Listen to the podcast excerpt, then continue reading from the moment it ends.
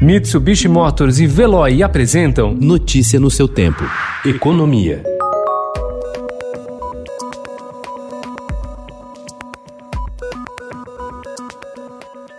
As folhas de salários de servidores e integrantes do Judiciário e do Ministério Público da União, assim como de militares e empregados de empresas públicas, estão entre as que mais cresceram entre 2010 e 2019, segundo dados do governo obtidos pelo Estadão Broadcast.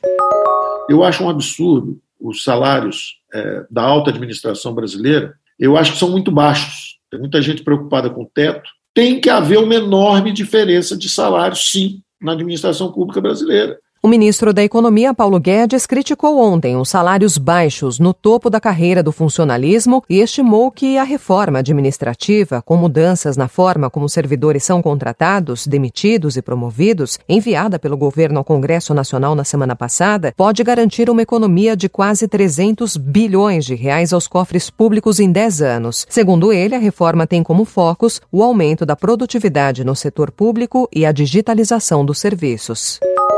Diante das resistências da equipe econômica ao perdão tributário às igrejas, o presidente Jair Bolsonaro indicou a parlamentares da bancada evangélica que deve vetar um dos dispositivos que anistiam os templos do pagamento de dívidas com a Receita Federal, segundo apurou o Estadão Broadcast. A anistia de outra parte dos débitos, porém, ainda está na mesa de negociações. Depois de o presidente Jair Bolsonaro pedir lucro próximo de zero aos donos de supermercados, a Secretaria Nacional do Consumidor, ligada ao Ministério da Justiça, notificou ontem empresas e associações cooperativas ligadas à produção, distribuição e venda de alimentos da cesta básica para questionar a alta nos preços dos produtos.